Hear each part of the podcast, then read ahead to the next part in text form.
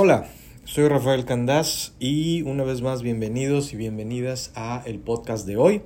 Gracias por escucharme, gracias por sus comentarios, gracias por los comentarios del podcast de ayer donde hablé de los tres diferentes tipos de relaciones que hay, relaciones de pareja, por supuesto. Mucha información al respecto, muchos comentarios, muchos...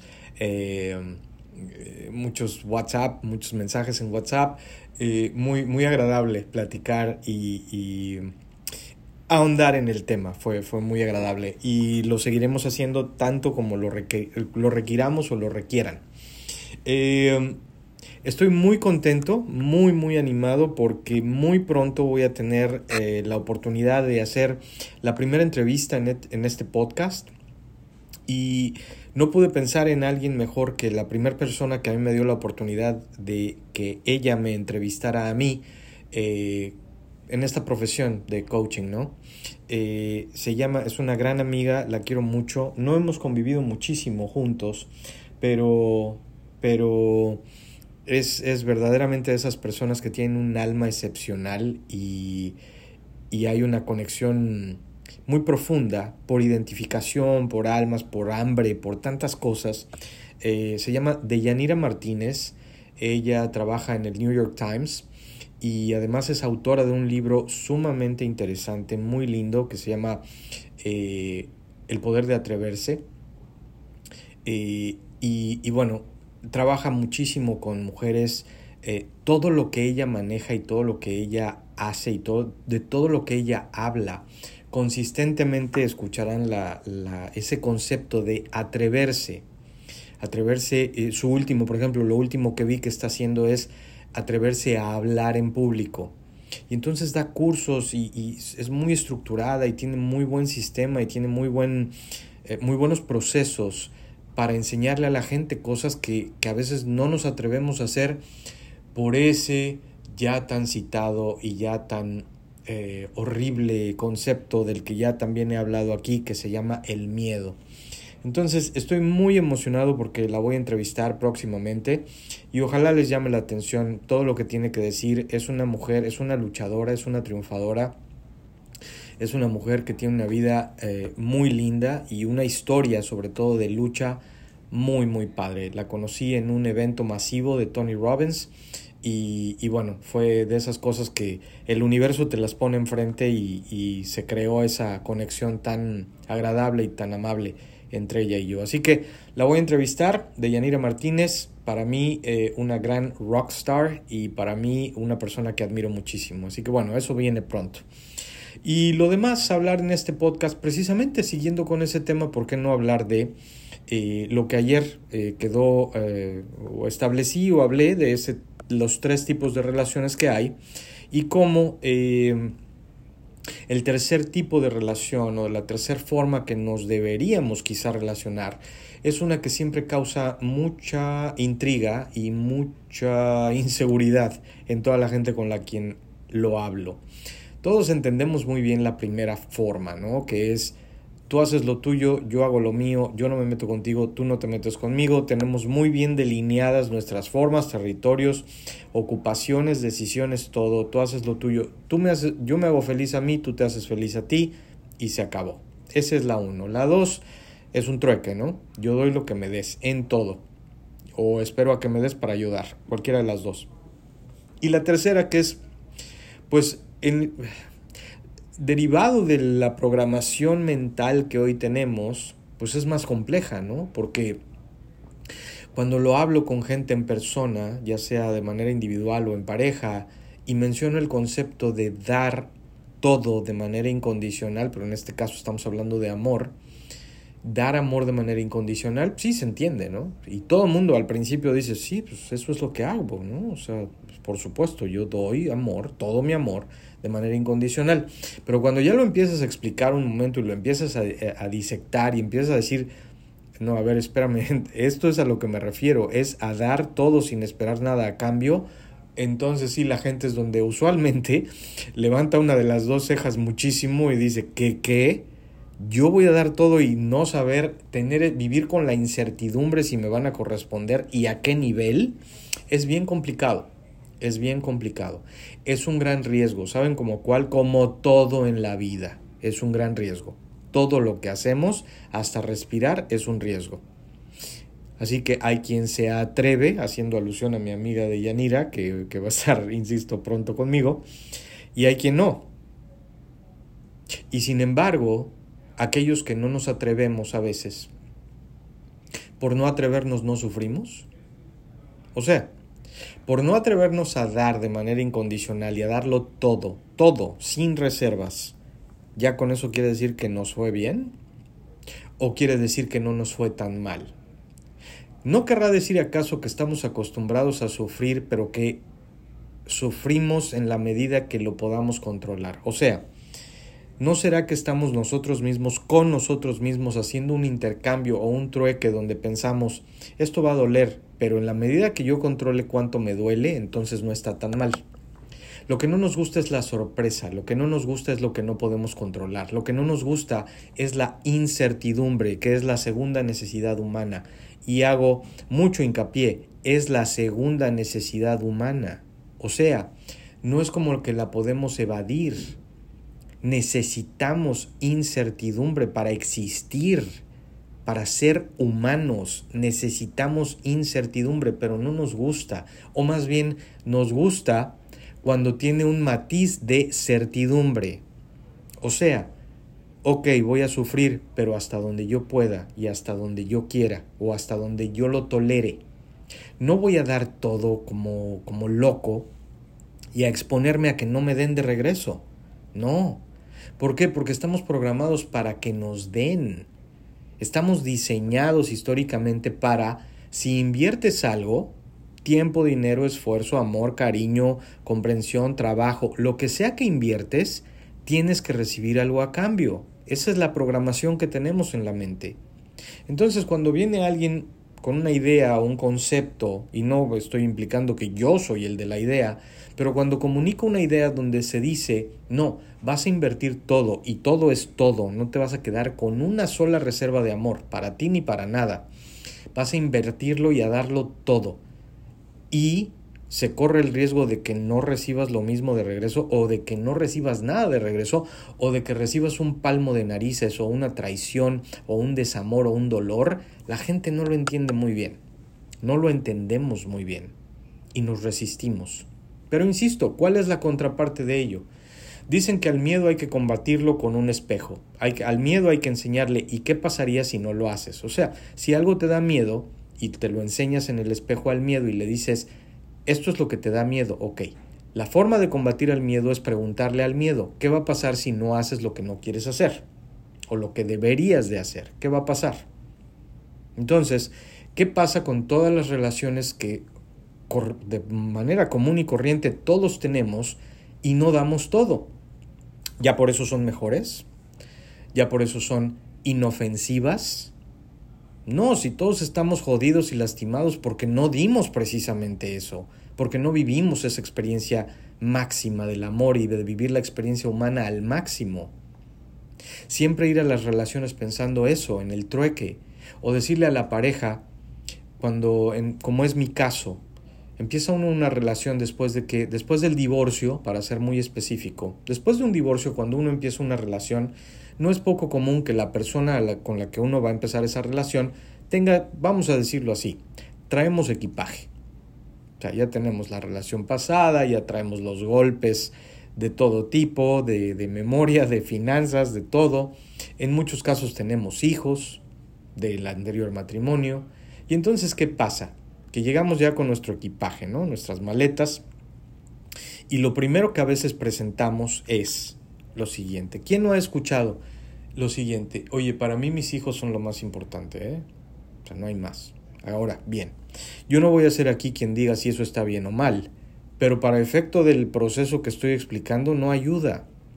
No tiene uno que decirle a nadie, te quiero, eres lo máximo, pero en el momento que hay un pero en cualquier cosa en esta vida, le resta toda la validez a lo que uno dijo. O sea, te amo, pero, o te quiero mucho, pero, o esto me gusta mucho, pero, todo lo que lleve un pero después de la, de la oración le resta absolutamente toda la validez al sentimiento de la oración.